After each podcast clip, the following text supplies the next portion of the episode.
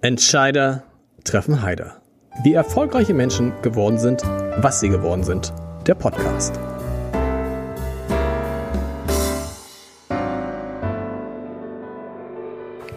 Herzlich willkommen. Mein Name ist Lars Heider und heute klären wir gleich mehrere wichtige Fragen. Erstens, sind Leistungssportler die besseren Unternehmer, weil der Spitzensport ideal auf den Wettbewerb in der Marktwirtschaft vorbereitet? Erste Frage. Zweitens, was will ein Start-up mit einem Unternehmen, das mehr als 250 Jahre alt ist? Und umgekehrt, warum schließt sich ein Unternehmen, das mehr als 250 Jahre alt ist, eine alte Hamburger Tradition, einem ganz jungen Start-up an? Und drittens, was hat das alles eigentlich mit Versicherungen zu tun? Darüber spreche ich mit Tobias Warwick und Sebastian Jochheim, die mit ihrem Unternehmen inzwischen, stimmt das, der größte Mieter im Hamburger Chili-Haus sind. Und wer das Chili-Haus kennt, der weiß, es ist kein kleines Haus und die weiter wachsen wollen. Und jetzt müssen Sie uns verraten, lieber Herr Warwick, vielleicht fangen Sie an, was machen Sie da eigentlich genau? Wir bauen einen Verbund von Maklerunternehmen, die sich gegenseitig unterstützen und gegenseitig voneinander profitieren. Und das Ganze als GGW, als Goslar, Gobert und Wolters von 1758. Wenn wir über Maklerunternehmen sprechen, dann denken jetzt alle an Immobilienmakler, lieber Herr Jocham. Wir reden über Versicherungsmakler. Ja, wir sind Assekuranzmakler seit dem 17. April 1758 ganz genau, denn da schwor Johannes C. Wolters den Maklereid in dieser Hansestadt Hamburg. Und sind aber jetzt nicht mehr eigenständig, wenn man so will.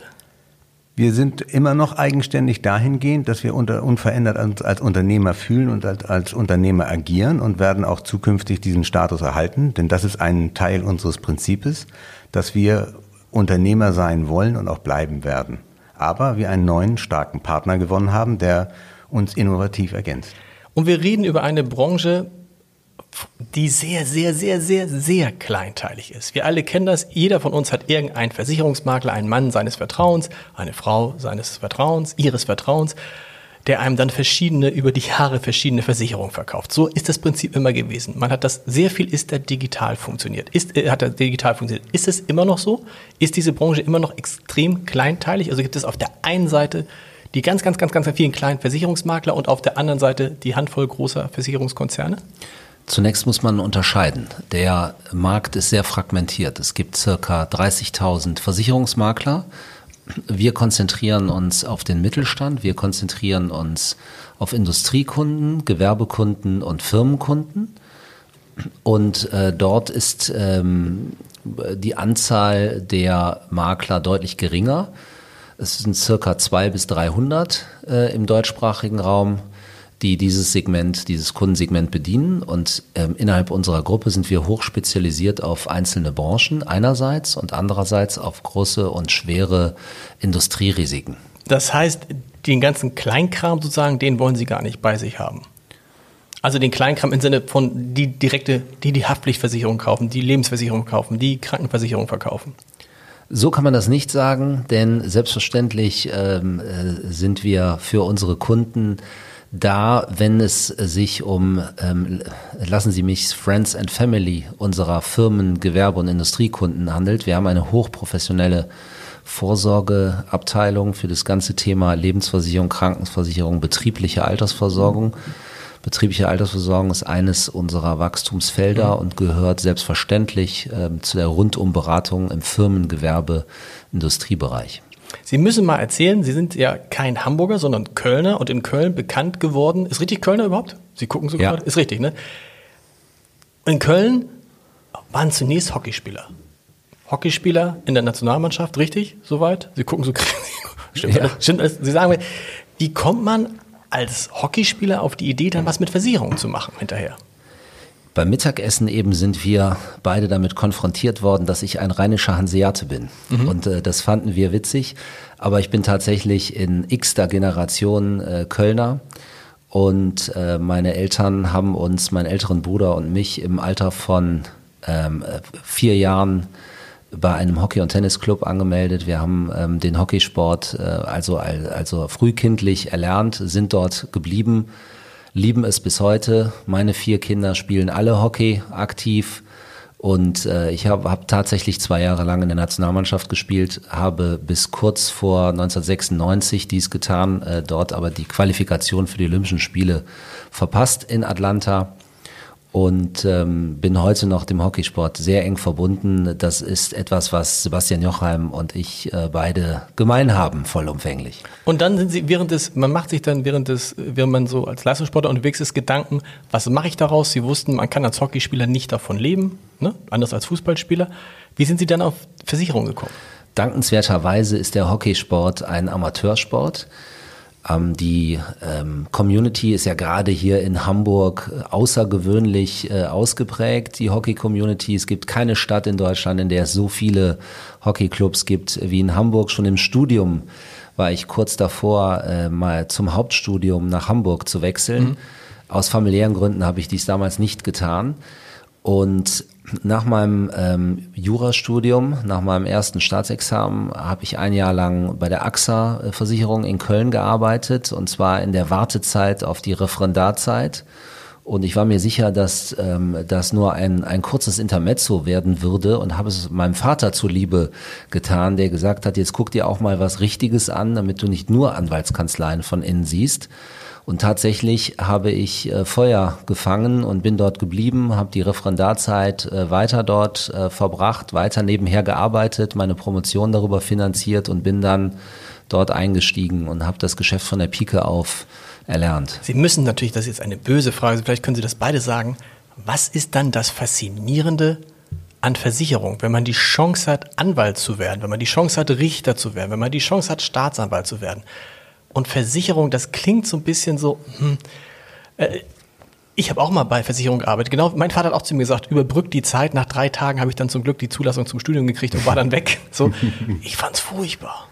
Was ist das Faszinierende an Versicherung? Naja, es gibt ja eigentlich immer äh, das berühmte Kleingedruckte und jeder hat das Gefühl, es gibt eigentlich Ärger, sobald man über Versicherungen spricht. Und äh, unsere Profession ist dafür da, dass wir letztendlich uns auf der Seite des Kunden befinden und mit dem Kunden zusammen uns darum kümmern, dass das, was auf dem Papier steht und was er sich davon verspricht, auch tatsächlich stattfindet. Das ist das Gleiche, als wenn man sagen würde, man könnte seine Steuererklärung mit dem Finanzamt direkt machen. Das könnten die ja auch und das würde auch letztendlich genügen. Und trotzdem haben die meisten Menschen das Gefühl, einen Steuerberater mit einzubeziehen, wäre doch sicherlich das Richtige. Und genau so verstehen wir unseren Ansatz, dass wir uns also letztendlich auf die Seite des Kunden setzen und sagen, welche Risiken hast du eigentlich? Was ist deine Philosophie? Welches Risiko willst du selber tragen und was können wir dafür tun, wenn wir dir den Markt dafür eröffnen. Und Aber das, das erklärt noch nicht, was das Faszinierende ist. Das ist jetzt eine, das klingt jetzt hm. ganz, also klingt ganz pragmatisch. Pragmatisch, aber ja. so, man sagt, es geht ja auch darum, Sie müssen ja auch Spaß haben daran. Was ist so, man selber weiß, man muss Versicherung abschließen und es macht keinen Spaß. Übrigens genauso wie Steuererklärung machen keinen Spaß. Nein. Und man selber ist als jemand froh, dass es da jemand gibt, der das für einen übernimmt. Aber umgekehrt, Sie, Sie machen das ja jeden Tag. Was ist das Faszinierende? Warum entscheidet man sich als junger Mensch, eine Versicherung abzuschließen? Noch eine andere Sache, warum entscheidet man sich, das Handy nicht auszumachen? Irgendein Handy ist noch an, kann das sein? Das spürt man, ach, Ihre beiden Handys? Ich werd verrückt. Ich denke, was summt das hier in meinem Ohr? Ja, falls ein Kunde anruft. Falls ein Kunde. falls ein Kunde. Also das, weil das ist ja schon so eine Sache, das ist ja so, man weiß, man braucht es, aber man möchte es eigentlich nicht, ne? Wenn ich mal auf die aktuelle ja. Situation zu sprechen kommen darf. Ähm, unser täglich Brot besteht darin, die Risiken eines Unternehmers ähm, oder einer Unternehmerfamilie oder eines ganzen Unternehmens abzusichern. Oftmals erleben wir im deutschen Mittelstand, dass ein Großteil des Vermögens des Unternehmers in der Firma steckt und es gibt eine unglaubliche Genugtuung, wenn man den Unternehmer auf Augenhöhe eng darin begleitet, genau dieses Risiko zu managen und ihn zu begleiten bei der Entwicklung seines Unternehmens. Und das ist, glaube ich, die große Stärke auch unserer Gruppe, der Unternehmen, die in unserer Gruppe sind. Das heißt also, es, eigentlich ist es so eine Art unternehmerisches Handeln für Sie. Absolut. Ein, ein inhabergeführtes unternehmerisches Handeln gibt eine Befriedigung und das ist meines Erachtens auch der Grund, warum wir beide auch hier zusammen sitzen, weil wir jetzt und in Zukunft sicherstellen, dass nicht nur die Goslar, Gobert und Wolters Gruppe, sondern sämtliche äh, Versicherungsmakler, die sich unserem Verbund anschließen und angeschlossen haben, auch weiterhin inhabergeführt Unternehmer risch auf Augenhöhe ihre Kunden beraten können und die Kunden in die Zukunft führen können. Das ist etwas, ähm, was uns auszeichnet, ja. Wir kommen ja noch zu Ihrem besonderen Verhältnis. Es ist ja echt so sehr jung und sehr alt, was nicht die Person meint, sondern die Unternehmen, die dahinter stecken. Aber Sie müssen, Sie müssen aber noch, Sie müssen aber noch mal erklären, wie es dann bei Ihnen weitergegangen ist. Also Sie haben sich für Versicherungen interessiert, sind dann ähm, zum, zum HDI gegangen. Heißt es, heißt es zum HDI oder zur HDI? Hauptverband der deutschen Nein, Industrie? zum Haftpflichtverband der, der deutschen, deutschen, Industrie, Industrie so der gegründet wurde als Gegengewicht äh, aus der Mitte der Industrie heraus, als Gegengewicht zur Allianz damals, vor circa 120 Jahren. Ähm, nachdem ich bei der AXA ähm, gearbeitet habe oder eine, äh, die ersten 15 Jahre, Berufsjahre verbracht habe, bin ich äh, zum Anfang 2016 zur HDI gewechselt. Also ich bin einen etwas längeren Umweg gegangen im Gegensatz äh, zu Sebastian Jochheim, der direkt äh, eingestiegen ist. Ähm, und sowohl bei der AXA die letzten Jahre als auch von 2016 bis zu Beginn des letzten Jahres 2020 habe ich dort den, den Maklervertrieb äh, verantwortet bei HDI, zuletzt im Vorstand für Deutschland und Österreich. Ähm, und täglich haben Gespräche mit Maklern gezeigt, dass eine bestimmte Idee für die Zukunft um sicherzustellen, dass die Makler auch in Zukunft ihr Unternehmen Inhaber, inhabergeführt, unternehmerisch, autonom, eigenständig führen können, in der Branche nicht vorhanden mhm. war, zumindest in Deutschland nicht vorhanden war. Und äh, unter anderem dieses Thema hat uns beide auch zusammengeführt äh, und fasziniert uns bis heute. Das treibt uns an jeden Tag. Ich glaube, das kann ich für uns beide sagen. Also nochmal, die Idee, warum die Zukunft so schwierig sein würde, war auf der einen Seite die riesigen Konzerne und auf der anderen Seite die eher mittelständisch, wenn nicht klein, noch kleiner geprägten Makler, richtig? Das ist das Problem? Ja, es gibt im, es gibt im Wesentlichen für die, ja, richtig, es gibt im Wesentlichen für Versicherungsmakler ähm, einige wenige Fragen, die relevant sind für die Zukunft. Die eine, die erste Frage, die sich alle stellen, weil es auch je täglich durch Presse, Funk und Fernsehen geht, ist das Thema Digitalisierung. Wie gehe ich mit der Digitalisierung um? Welche Investitionen habe ich zu tätigen? Ähm, in welchen Bereichen, welche CRM, ne, Kundenbindungssysteme sind die relevanten Systeme für die Zukunft? Das ist die erste Frage. Die zweite Frage ist das Thema, was viele Branchen aktuell haben. Wie komme ich an geeigneten Nachwuchs, hochqualifizierten Nachwuchs? Mhm. Und die dritte Frage ist, ähm, welche äh, relevante Größe brauche ich, um am Markt erfolgreich bestehen zu können, um auf Augenhöhe mit Produktgebern, sprich den Versicherern, verhandeln zu können? Also im Wesentlichen sind dies die drei Fragen, neben natürlich den Fragen, was brauche ich, um in den jeweiligen Branchen, in denen ich meine Kunden berate, ähm, qualitativ so hochwertig zu sein, dass ein Kunde mich nie verlässt. Denn nur das äh, ist der Anspruch, den wir haben. Das sind im Wesentlichen diese vier Fragen und da haben wir für uns erkannt, dass wir dort die Vorteile einer solchen Gruppe ganz anders nutzen können, als wenn jeder als Einzelspieler am Markt unterwegs ist. Und ein solches Modell, so unternehmerisch geprägt, gab es bis jetzt nicht. Und ja, äh, in aller Bescheidenheit wundern wir uns auch jeden Tag, warum es bis heute keinen gibt, der es macht. Wenn Sie, wenn, Sie, wenn Sie sagen, gab es bisher nicht, Sie hatten dann irgendwann die Idee und haben gesagt, ich mache mich selbstständig mit einer Firma in Hamburg, die diese Makler alle zusammenbringt. Die Idee ist aus der die Idee ist aus den Gesprächen mit den Maklern gekommen. Mhm. Wir glauben, dass eine der Stärken unseres Modells ist, ähm, dass die Idee gerade aus dem Bedarf heraus, den ich eben beschrieben habe, entstanden ist und wir sind ja ursprünglich in Köln gestartet und dann dankenswerterweise Anfang diesen Jahres äh, hier zusammengekommen und haben dann auch den, den Sitz des Unternehmens äh, hier nach Hamburg verlegt, was auch ganz viel Sinn macht. Weil Hamburg, das muss man ja wissen, aus der Tradition heraus, Herr Jochen weiß es am, weiß es absolut, am besten. Absolut die eine, Maklerhauptstadt. Und auch eine Versicherungshochburg immer gewesen. Ja. Ne? Hat da ein bisschen gelitten. Wie gesagt, Hamburg, Hamburg Mannheim, Hamburg Mannheim, Hamburg Mannheimer hieß es damals. Da habe ich gearbeitet, so in, in, in, in, in, der City Nord und so. Mhm. Tatsächlich ist das ein Versicherungsstandort gewesen, der aber dann zwischenzeitlich gelitten hat, richtig? Das ist richtig. Ich selbst habe bei der Albinia gelernt. Okay. Die Albinia ist da, wo die Europapassage heute steht und äh, das war letztendlich für mich 1979 der Beginn. Und ich komme ja aus einer Versicherungsfamilie, wie Sie wissen. Da ist es schon, dass mein Vater, mein Großvater, Großonkel auch alle in dem gleichen Metier sind. Auch mein Bruder ist nichts anderes eingefallen. Der ist bei einem unserer größten Wettbewerberpartner. Aber vom Grundsatz her hatte Hamburg eine andere Bedeutung. Das haben Sie richtig durchschaut. Und mittlerweile hat Hamburg, ähm, außer bei den Maklern, auch bei den Versicherungsgebern letztendlich äh, ein bisschen an Land und Terrain verloren. Das ist gegen Köln und insbesondere München. Äh, da sind die Schwerpunkte doch anders gesetzt mittlerweile. Und wie war das jetzt? Also es gab da den Herrn Warwick, der hatte dieses, muss man sagen, Startup, kleines Unternehmen und kam dann auf Sie zu. Wir müssen es nochmal sagen. Goslar, Gurbert und Wolters, 1758 gegründet. Also mehr. Ja, nicht ganz. Nicht ganz? Nicht ganz. Also Warum? 1758 wurde JC Wolters gegründet. Okay. Das ist unsere echte Historie. Und da gibt es zwei Brücken. Es gab 1890 Goslar Gebrüder. Goslar ja auch kein unbekannter Name genau. in dieser Stadt.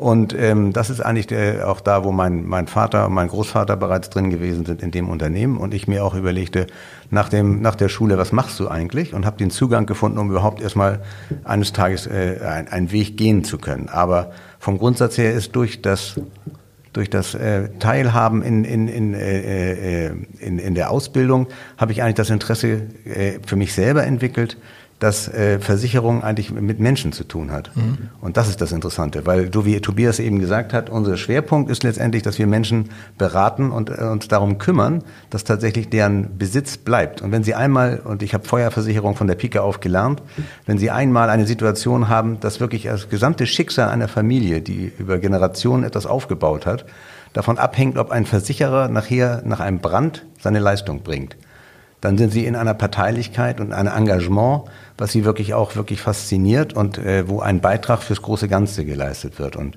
kein Betrieb, keine Volkswirtschaft kann eigentlich ohne Versicherung tatsächlich. Sie machen das wirklich so, das ist so wie so ein, so so ein Seminar für, ich mache ich mach mal Werbung für Versicherung. Was ich aber eigentlich wissen will, ist ja die Frage, da kommt ein junger, junger, mit einem junges Unternehmen an und bietet einem anderen Unternehmen, dessen Wurzeln bis ins 18. Jahrhundert reichen, ja. an, komm, wir schließen uns zusammen. Denkt man nicht, was will der denn jetzt hier? Ich meine, wir sind die Großen, die Alten, die hanseatische Tradition. Da kommt irgend so einer aus Köln und sagt, kommt doch mal, wir, wir machen das jetzt zusammen. Ja, da haben Sie natürlich recht. Das ist auch ein besonderes Erlebnis gewesen und ist auch über Freunde, auch über das Hockey letztendlich eingestielt mhm. worden, dass man sagte, Mensch, ich würde den persönlich gerne kennenlernen, sprach mit einer Freundin, die äh, Tobias kannte und innerhalb von 48 Stunden haben wir uns getroffen und von dem Moment der ersten Begegnung, das muss man tatsächlich sagen, war da eine besondere ein besonderer Esprit entstanden, weil wir meinten, dass wir Dinge ergänzen können. Ich kann Ihnen sagen, ich mache das seit 30 Jahren bei Goslar und äh, hatte alle Wettbewerber am Tisch gehabt mhm. irgendwann und habe sie alle äh, eigentlich dann doch wieder aus dem Haus gewesen. Und weil sie kaufen wollten, weil sie zusammen, weil, weil sie zusammengehen weil wollten, wollten und, weil wir gekauft werden sollten. Genau, das meine ich, genau. So, und das war einfach der Moment, wo ich sagte, das passt aber eigentlich nicht. Was mich äh, fasziniert hat, für ein Traditionshaus wie GGW, war es letztendlich faszinierend, jemand zu empfangen, der selbst hochinnovativ war, fast wie ein Start-up uns begegnete und wir damit auch den Generationswechsel, der auch bei uns anstand und auch das Prinzip GGW, ein partnerschaftliches Unternehmen, an dem auch die ehrenwerte Warburg Bank seinerzeit mal beteiligt gewesen ist, aber vom Grundsatz her letztendlich wollten wir auf jeden Fall Zukunft sicherstellen. Und Zukunft sicherstellen heißt nicht den gleichen Weg fortsetzen, den wir bisher gegangen sind, sondern wir wollten auch neue Wege gehen. Und das, was äh, Dr. Warweg uns äh, angeboten hat, ist ein innovatives Team, eine Mannschaft, die unsere Regionalität deutlich erweiterte, denn der Schwerpunkt von der Warwick Mittelstandsmaklergruppe, wie sie damals hießen, war in Süddeutschland. Da waren wir nicht so stark vertreten. Und als wir uns kennenlernten, waren wir ungefähr, was die Mitarbeiterzahl anging, auf Augenhöhe angekommen. Während wir verhandelten, wuchs die Warwick-Gruppe ständig weiter. durch, zu, durch Zukäufe durch oder Zukäufe, durch Zukäufe? Durch, durch äh, weitere Entwicklung. Es mhm. waren auch schon Gespräche vorher gelaufen. Und das Interessante war, dass wir uns von Anfang an eigentlich mit dazugehörig fühlten und sagten, wenn wir aus 1 und 1 3 machen können, dann wäre es eigentlich fast äh, so, dass man es einfach nicht auslassen darf. Anders kann man es nicht sagen. Aber die Bedingung bei Ihnen war, wenn wir das zusammen machen, dann muss unser Name erhalten bleiben. Das war keine Bedingung. Es ist einfach so, wenn Sie eine Tradition haben und ein unsichtbares Leistungsversprechen auf dem Papier als zentrale Dienstleistung anbieten, dann ist es letztendlich so, dass man sagt, wenn man das seit 1758 macht, dann muss da irgendwas auch richtig gemacht werden, sonst gäbe es uns so lange nicht. Er ist zu bescheiden. Es gibt keinen besseren Namen in der Branche. Ich konnte das ja von außen stehend, von Versichererseite beurteilen. Und das war für uns natürlich eine perfekte Chance, ähm, diesen Namen für uns als Gesamtunternehmung nutzen zu können. Und ähm, wenn ich noch eine Sache da ergänzen darf, was, was mich unheimlich motiviert hat vom ersten Moment an, wir zwei haben relativ früh festgestellt und beschlossen, dass wir das Unternehmen gemeinsam, und zwar das Gesamtunternehmen in die nächste Generation führen. Wir sind ja auch einige Jahre auseinander. Wir sind ziemlich genau eine Generation mhm. auseinander. Mhm. Und haben dann ähm, weiterhin äh, beschlossen, dass ich das Unternehmen in die darauf folgende ähm, Generation führen werde und in, den, in der nächsten Generation jemand suche, der dann übernimmt. Und das treibt uns an und darüber sprechen wir jeden Tag eben als absolutes Schwerpunktthema beim Mittagessen wieder. Unser Thema ist die Zukunft. Unser Thema ist, sind die nächsten Generationen. Das ist auch unsere Verantwortung, weil wir glauben, dass wir eine unglaubliche Chance haben, ähm, eine marktführende Stellung einnehmen zu können und ähm, daran arbeiten wir, Basti. Wie, wie groß muss denn so ein Unternehmen dann in der Zukunft sein, um überleben zu können? Wie groß war es, bevor Sie zusammengegangen sind? Gut, als ich angefangen habe, war ich wie gesagt der 15. Mitarbeiter mhm. und nachher waren wir 300 Leute in, an, an zehn Standorten in Deutschland, auch durch Zukäufe durchaus, aber immer spezialisiert in, unserem, in unseren speziellen Feldern, wo wir auch dann teilweise Marktführerschaften erarbeitet haben. Und was Tobias vorhin sagte, ist so, dass wir vom Qualitätsanspruch eigentlich einen sehr hohen Level auch immer erfüllt haben. Von der Größe, wie groß muss es sein? Es ist die Frage, welche Investitionen auch zukünftig verlangt werden. Um sich zu positionieren, haben wir auch gesagt, muss die mit Sicherheit auch die digitale Schnittstelle zum Kunden belegt werden. Das ist eine Herausforderung für die Zukunft. Da das nicht automatisch am Baum wächst, sondern letztendlich auch IT-Systeme das hergeben müssen, sind erhebliche Investitionen in den Bereich erforderlich. Und das kann man natürlich besser miteinander tun als gegeneinander. Und das ist eine Sache, die die ganze Branche letztendlich begleitet. Wie viele Mitarbeiter haben Sie jetzt? Also wir veröffentlichen das uns normalerweise nicht, aber wir sind ungefähr bei knapp 1000, 1000. mittlerweile. Und ja, gibt es, also ich hatte neulich den Chef von äh, Statista hier, äh, Friedrich Schwand, der dann sagte, wir wollen in den nächsten zwei Jahren uns verdoppeln.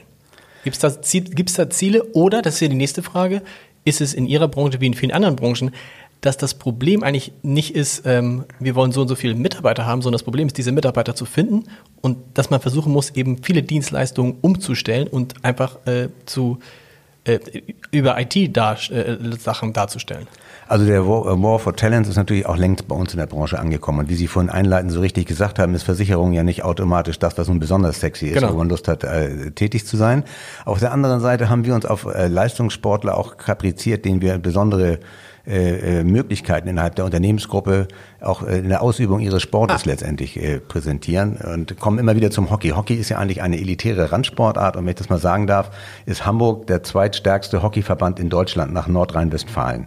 Wir haben in Hamburg insgesamt 30 Hockeyclubs, davon einige sehr große und Hockey ist äh, eine erfolgreiche Olympia äh, äh, Sportart, auch wenn es vielleicht in dem letzten Mal jetzt nicht ganz so gut geklappt hat, aber vom Grundsatz her wissen wir, wenn jemand in diesem Segment Hockey aufgewachsen ist, dann macht er etwas, weil er was für sich persönlich beweisen will. Er wird nicht groß bezahlt, das ist kein Profijob sozusagen, aber man kann Erfolge mit einer Mannschaft teilen, die man sonst nicht hätte und auch alleine nicht erringen würde. Und diese Klientel ist leistungsbereit und hat Lust auf das, was es tut und hat auch ein soziales Umfeld, wo man sagen kann, mit denen kann man zusammen tatsächlich Großes bewegen. Und das ist auch das, was mich selber immer Das heißt, da holen Sie Ihre Leute raus? Vor ja. allen Dingen aus den, ach, tatsächlich? Da, wir, wir bauen das jetzt zusammen auf, dass wir ah, letztendlich auch unter Unterstützung des Deutschen Hockeybundes mit äh, der, äh, der, die Kontakte haben wir auch. Wir haben einige äh, auch, auch Rekordnationalspieler bei uns im Unternehmen tätig und die haben letztendlich diese Connection und wir haben gesagt, wir äh, fördern jetzt zukünftig die Jugendarbeit des Deutschen Hockeybundes. Ganz bewusst nicht die Leistungsmannschaften, A-Nationalmannschaften, sondern die, die Jugendbereiche, weil wir der festen Überzeugung sind, dort in eine Klientel zu kommen, die Lust hat, mit uns zusammen Zukunft zu gestalten. Okay, und das, der Deal ist dann, die arbeiten bei Ihnen ja. So in einem Job, wo man sagt, ist vielleicht erstmal nicht so sexy, aber dafür können sie nebenbei auch weiterhin Leistungssport Hockey betreiben. Richtig. Und man darf ja mal sagen, es ist letztendlich so, Sie lernen ja ganz viel über die Wirtschaft kennen. Es ist ja, letztendlich so, wenn Sie sich mit den Risiken von Unternehmen beschäftigen, dann müssen Sie erstmal die Unternehmen verstehen. Und das ist das Interessante an dieser Branche. Das Produkt Versicherungsschutz ist sicherlich das, eines der unattraktivsten in der, in der Wirtschaft. Aber wenn Sie sagen, Sie gehen in, ein, in, ein, in eine Bank oder Sie gehen in ein Produktionsunternehmen oder ein Handelshaus oder in ein IT-Unternehmen, Sie müssen immer verstehen, was die tun, um das, äh, um das versichern zu können, um Risiken zu erkennen. Und damit haben Sie mit Menschen zu tun. Das ist das, was Neugier befriedigt. Und diese Neugier, wenn Sie die befriedigen, können Sie dann letztendlich durch, durch vernünftige Konzepte angepasst auf die Bedürfnisse der Kunden letztendlich tatsächlich äh, realisieren. Und das ist eine Sache, die fasziniert Menschen. Wie viele Hockeyspieler sind schon da im Unternehmen? Herr Warbeck, wissen Sie das? Oder wissen Sie das? Also das kann ich, Also glaube in ich, der. Holding-Geschäftsführung drei von drei. Ja, das stimmt, Und- alle, und- alle drei, das sonst? ist richtig. Und äh, in, in Hamburg haben wir locker, hätten wir eine Betriebsmannschaft aufstellen können, Okay. schon vor, vor Fusion. Und es ist eben das Interessante, dass wir ja auch so aufgestellt sind, dass auch die Kinder von Mitarbeitern da sind. Also zum Beispiel ist ein Mitarbeiter nach mir gekommen, auch ein Hockeyspieler, Freund von mir im gleichen Club aufgewachsen, ein halbes Jahr nachdem ich da war und dessen beiden Kinder haben bei uns gearbeitet. Die eine ist jetzt äh, äh, bei einer Wirtschaftsprüfungsgesellschaft und der Sohn studiert in Köln, witzigerweise, nachdem er auch seine Ausbildung bei uns gemacht hat. Und auch das ist ein Teil unserer Philosophie, dass, dass sowohl die Kinder von Mitarbeitern, aber auch die Kinder der Partner etc. eine Zukunft in diesem Haus haben und damit quasi am Küchentisch aufwachsen. Herr Warbeck, wie groß muss das Unternehmen sein, damit, was ich die Allianz das ernst nimmt und sagt, okay, das sind, es geht ja um auf Augenhöhe. Und wir reden Allianz, habe ich jetzt nicht im Kopf, wie viele Mitarbeiter, aber mehr als 1000. Leicht mehr. Die Größe, um ernst genommen zu werden von unseren Produktpartnern, haben wir, glaube ich, längst erreicht. Wir sind jetzt äh, die Nummer vier am Markt ähm, der deutschen Versicherungsmakler, was die Größe Wer ist angeht. davor? Funk ist davor? Ähm, jetzt hier keine Namen. Okay. Habe ich auch vergessen. Okay. Und ähm, Einen habe ich ja gesagt. Ja, genau. aber- auch ein Hamburger Unternehmen. Die sind auf jeden Fall davor. Oh ja. Ne? Ähm, aber nicht nur die, sondern auch internationale, ähm, andere internationale Großmakler. Die Größe ist nicht das allein Entscheidende. Für un unser Kriterium ist Qualität. Und wir sind jetzt flächendeckend in Deutschland äh, präsent. Wir sind in Österreich mit zwei Standorten, ähm, Tendenz äh, stark wachsend in den nächsten Wochen. Wir sind auch in der Schweiz.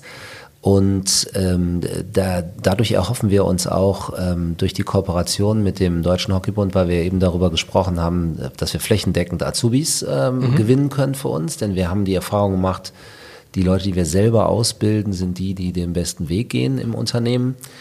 Die richtige Größe, ja, also ich gehe davon aus, dass die Konsolidierung noch gar nicht richtig begonnen hat, sondern ähm, jetzt erst wirklich äh, Fahrt aufgenommen hat. Ich glaube, dass wir auch etwas dazu beitragen mit unserem Konzept, dass die Konsolidierung jetzt Fahrt aufnimmt. Ähm, das geht hier nicht um ernst genommen werden, sondern ähm, es geht tatsächlich um, um Qualität. Mit der Allianz auf Augenhöhe ist in Deutschland keiner. Ähm, das ist einfach so. Es geht auch einfach nicht, weil der Größenunterschied äh, immens ist.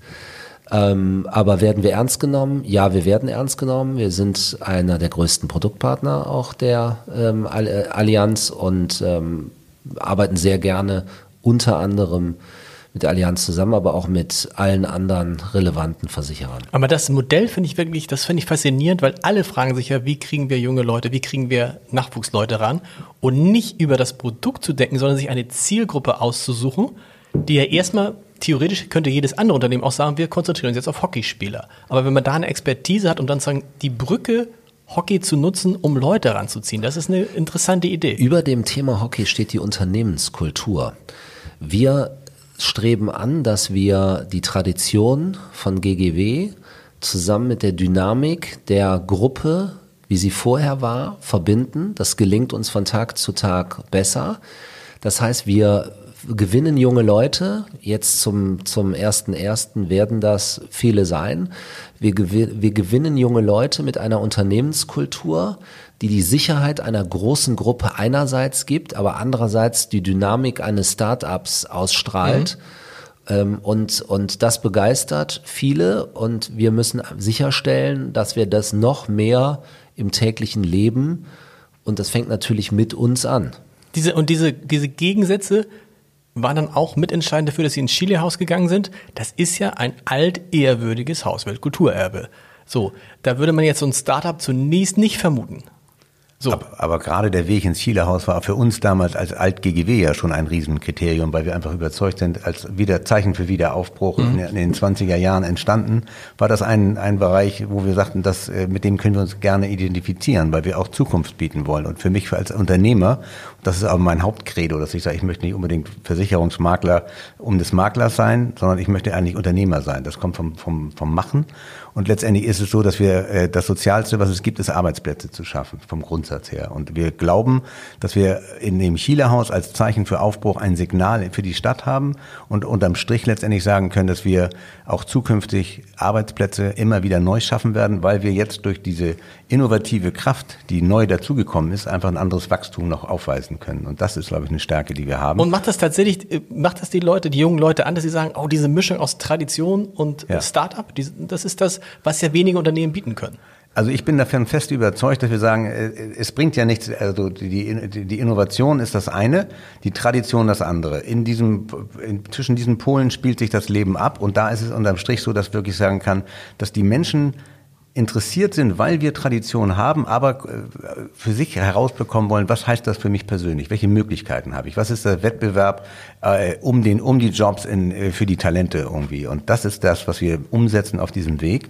Und äh, bisher ist es so, dass wir selber überrascht sind über die Intensität, Tobias, die letztendlich dort äh, äh, sich ausbreitet. Also Klingt so ein bisschen, so ein bisschen, als ob es eigentlich so eine getarnte ähm, Unternehmensberatung ist. Also nicht getarnt im Sinne von getan, sondern im Sinne von, sie machen sowas ähnliches. Sie gucken sich Firmen an, arbeiten viel mit Firmen zusammen, wie es Berater auch tun, mhm. geben denen dann Tipps, in dem Fall jetzt, wie sie sich versichern sollen und gehen dann zur nächsten Firma. Also ganz weit ist es davon gar nicht entfernt. Unternehmensberatung ist ein gutes Stichwort an anderer Stelle. Wir arbeiten mit 17 Unternehmensberatungen zusammen. Das mhm. sind die, nämlich die Unternehmen, die unserem ähm, Verbund angehören. Unsere Wette ist, dass ähm, die ähm, die Beratung durch diese Unternehmen, was die Ausrichtung unserer Gesamtunternehmung angeht, ähm, die bessere Beratung ist als die Beratung einer ähm, sogenannten wirklichen Unternehmensberatung. Insofern, aber Sie haben recht, was die Kundenberatung angeht, äh, sie liegen die Dinge eng beieinander. Ja. Ist es ein Modell, das jetzt gar nicht so, Sie haben es ja ganz einfach auf, auf, auf den Weg gebracht. Es klingt so, als ob es gar nicht, gar nicht schwierig ist, das nachzumachen. So würde man denken, Sie haben es vorhin schon angesprochen, äh, dann muss doch der Nächste kommen und sagen, ich, ich sammle auch ein paar Makler ein und zack, habe ich auch eine relevante Größe. Tut noch, kein, tut noch keiner oder wird keiner tun? Es gibt eine, also ich, ich stelle mir die Frage jeden Tag oder wir sprechen auch jeden Tag darüber, es gibt halt eine ähm, interessante Frage, die man sich stellen muss. Ist man bereit zu teilen? Genau. Und ähm, wenn man bereit ist zu teilen, dann ist das, was wir machen, genau das richtige Modell.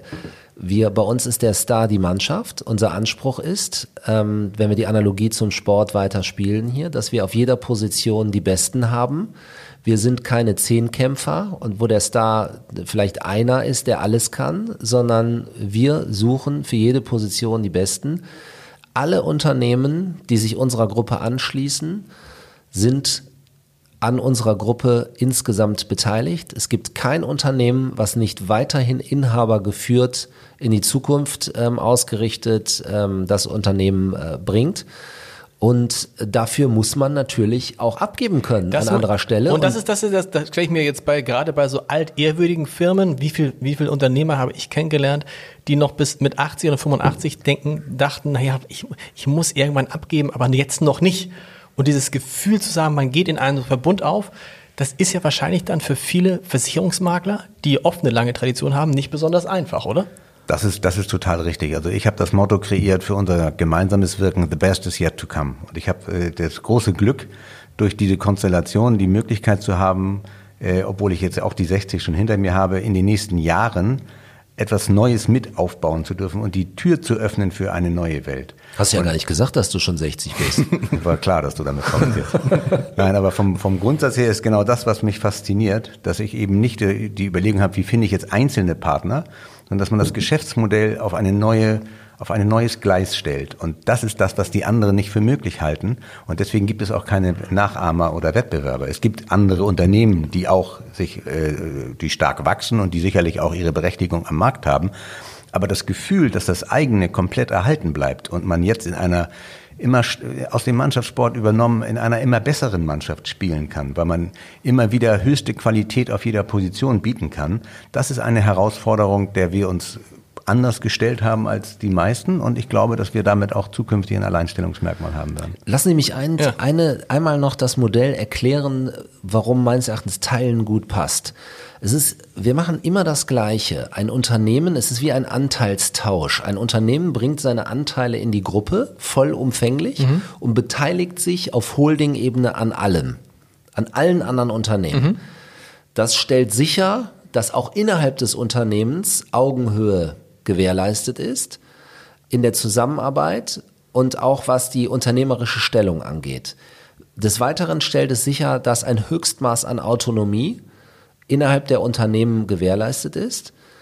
Autonomie steht für uns auch für Unternehmertum und das steht für uns auch für Inhaber geführt. Und ein Beweis dafür, dass wir auch in Zukunft daran glauben, ist, dass jeder, der sich uns anschließt, genau dies unter anderem tut, weil es dieses Modell gibt, mhm. weil er einerseits seine Anteile einbringt, aber weil er die Chancen erkennt für die Zukunft, wenn er sich oben an allem beteiligt und weiterhin Inhaber geführt sein Unternehmen führt, dass das nur zu Wachstum für sein Unternehmen, zur Sicher Sicherung des Standortes, der Marke, der Arbeitsplätze etc. führen kann. Aber die Namen, der Name verschwindet des, des Unternehmens, was reinkommt? Nein, nein, nein. Also die Unternehmensnamen bleiben. Es wäre jetzt auch, auch falsch unseres Erachtens, wenn wir zum Beispiel in Süddeutschland eine etablierte Marke haben. Stimmt. An einem Standort wie Stuttgart beispielsweise, wo wir ein sehr etabliertes Haus äh, äh, haben, was zur Gruppe gehört, wäre es einfach falsch, dort den Namen zu setzen. Es ist vom Prinzip so ähnlich wie die Funke Mediengruppe. Ne? Die Funke Mediengruppe ist ja auch ein Zusammenschluss von Hamburger Abendblatt, Berliner Morgenpost, Hör zu, Bild der Frau und noch vielen, vielen, vielen, vielen anderen Marken die alle eigenständig sind, die auch eigene, alle, gehören alle der gleichen Familie in der Zwischenzeit, aber sie sind in ihrem Wirken eigenständig und sie nutzen dann halt die Synergieeffekte in bestimmten Punkten. Das ist bei Ihnen zum Beispiel das Thema Digitalisierung. Das, was in, Digitalisierungs, äh, in der Digitalisierung möglich ist, nötig ist, könnten wahrscheinlich so eine Kleineinheiten gar nicht leisten, richtig? Also der Vergleich ehrt uns erstmal. Vielen Dank. Und ja, ähm, das ist richtig. Was viele unterschätzen, ist das Thema, ähm, oft liest man das unter dem Wort Einkaufsmacht. Macht ist immer so ein böses Wort. Klar. Aber diese Größe ähm, bringt unglaubliche Vorteile, ähm, um eine Augenhöhe mit den Produktgebern herzustellen. Das merken wir jeden Tag und das ist ein unglaublicher Wert auch für die Unternehmen, die sich unserer Gruppe anschließen. Du sprachst gerade von dem Unternehmen Dr. Elwanger und Kramm in, in Stuttgart. Das ist eine sehr etablierte Marke in Stuttgart und darüber hinaus. Und wenn man, wenn man das verbündet, diese starken regionalen Marken, entweder stark regional oder stark in einzelnen Branchen, zum Beispiel beim Thema Veranstaltungen, haben wir eine marktführende Stellung mit unseren Unternehmen Erpam in Starnberg und Novitas hier in Ahrensburg bei mhm. Hamburg. Ähm, diese, diese Verbindung mit der Größe, das ist ähm, etwas, äh, wovon alle profitieren. Und das ist einer der Hauptgründe auch, äh, warum die wir hier, glaube ich, sagen können, nee, nicht glaube ich, sondern wissen, sagen zu können, dass von den 17 Unternehmen, die sich unserem Verbund angeschlossen haben, alle 17 sehr, sehr happy sind. Wie viel soll es noch werden? Wie viel, wie viel sind es theoretisch noch, die es werden könnten? Also da gibt es keine wirkliche Grenze. Denn es gibt einen großen Markt und es gibt ein, ein Konzentrationsbedürfnis bei ganz vielen, weil eben der Markt sich sehr zentriert mhm. und weil die versicherungsgebende Wirtschaft eben auch sagt, wir wollen auch in der Technik einen Zugang, ein Portal und Sie können ja unseren Zugang nutzen. Und wir brauchen diese digitale Schnittstelle auch und dieser technische Aspekt wird auch zukünftig ein Thema sein. Ein weiteres sehr wesentliches Thema ist überhaupt die Kapazität in schweren Geschäften, also schadenträchtigen Bereichen, äh, ist auch äh, die Kapazität knapp das heißt, es steigen Versicherer aus bestimmten Modellen einfach aus, zeichnen das nicht mehr. Und da werden wir uns auch diversifizieren. Das heißt, wir werden auch die klassischen Hamburger Assikurateure, die es gibt, auch diesen Strang werden wir weiter aufbauen und damit letztendlich selber äh, innerhalb der Unternehmensgruppe in der Lage sein, auch Geschäft zu zeichnen, weil wir Kapazitäten bündeln werden. Und auch das macht uns attraktiv für äh, die versicherungsgebende Wirtschaft. Wie wichtig ist bei so, einem, bei, so einem, bei so einem Unternehmen, was sehr auf Tradition und Startup setzt, beides zusammen, sowas wie Homeoffice. Das eine ist, die schönen Büros im Chile-Haus zu haben. Das andere ist aber, dass ich viele junge Leute kenne, die sagen, Büro brauche ich nicht. Ja, zwischendurch war Chile-Haus ein bisschen Möbelausstellung, da haben ja. wir natürlich völlig recht. Aber wir haben das große Glück gehabt, dass wir äh, Ende das war es Ende, jetzt haben wir 2021, Ende 2019 haben wir eigentlich Surface gekauft für die meisten Außendienstmitarbeiter. Und das war eigentlich eine Investition, wo wir sagten, Mensch, das ist doch ein bisschen viel. Ja. Und haben dann festgestellt, als Corona kam, waren wir sofort Homeoffice fähig. Ja.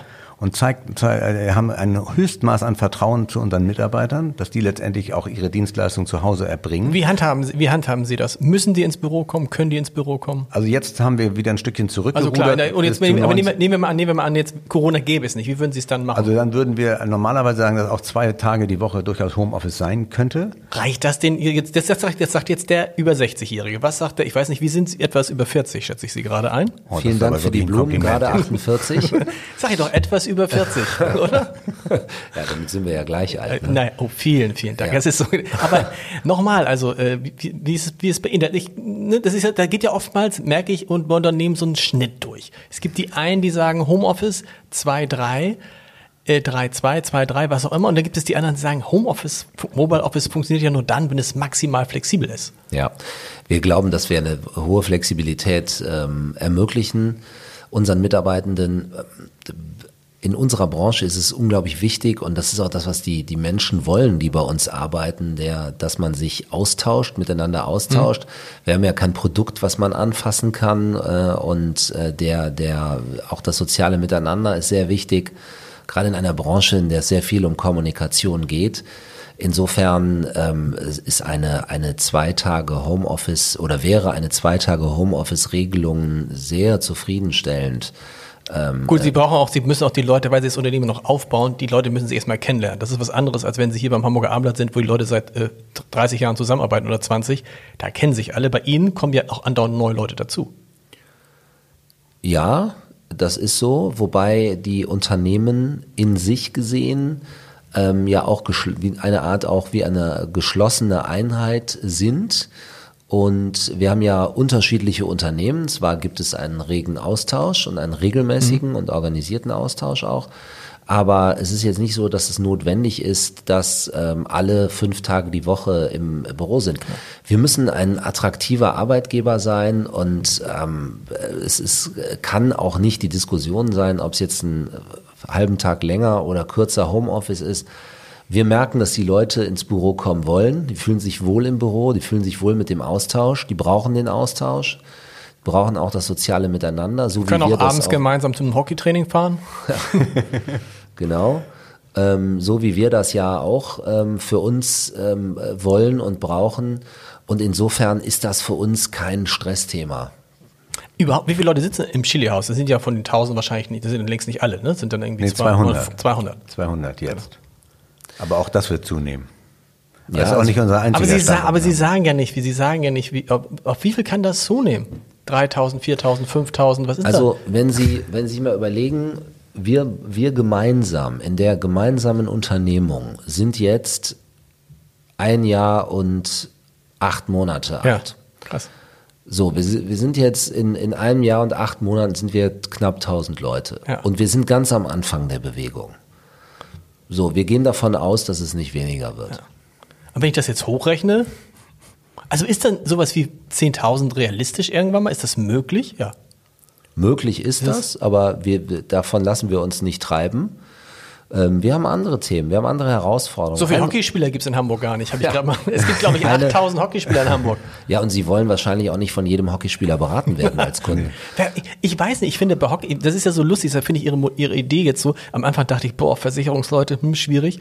Aber ich finde die Idee natürlich klasse, weil das passt. Ich finde Hockey mit dieser Mischung aus ein, ein hoch attraktiver, zeitgemäßer, schneller Sport ja. mit einer langen Tradition. Gerade in Städten wie Köln und Hamburg das passt tatsächlich zu diesem Geschäftsumfeld. Und diese Idee, sich diese Überlegung zu machen, was gibt es in anderen gesellschaftlichen Bereichen, was zu uns als Branche passt, das finde ich eine total äh, interessante Herangehensweise. Und tatsächlich, die Schnittmengen sind relativ groß.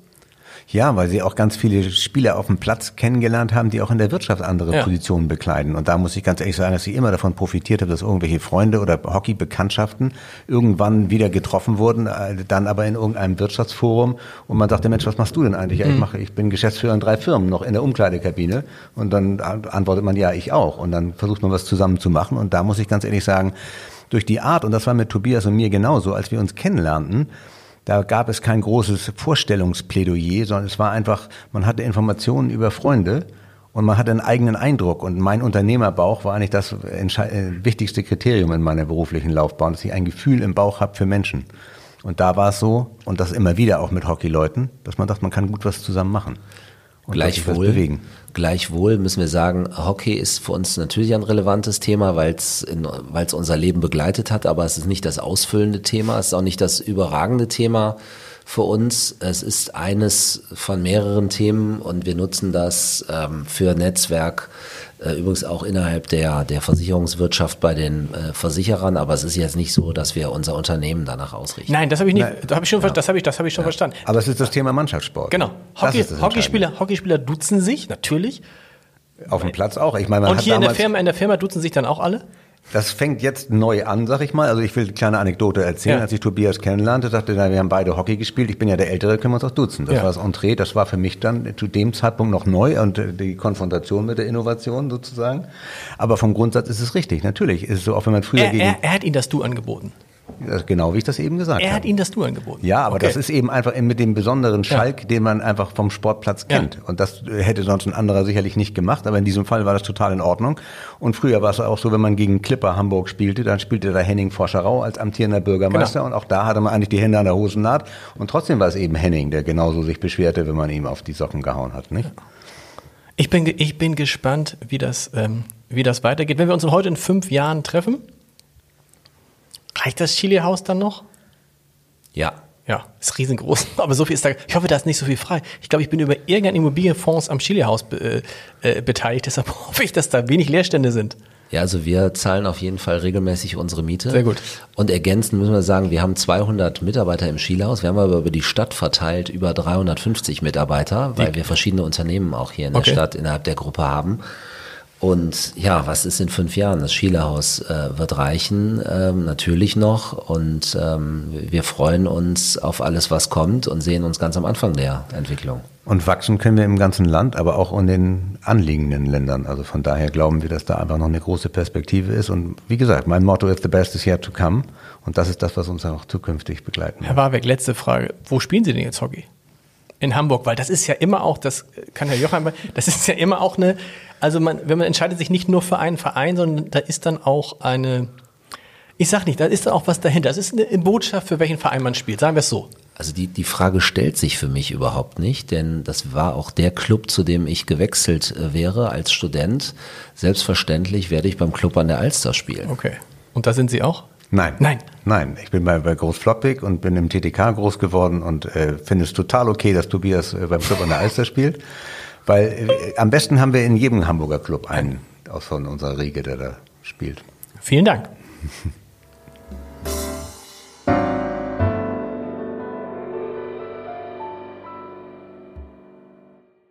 Weitere Podcasts vom Hamburger Abendblatt finden Sie auf abendblatt.de slash podcast.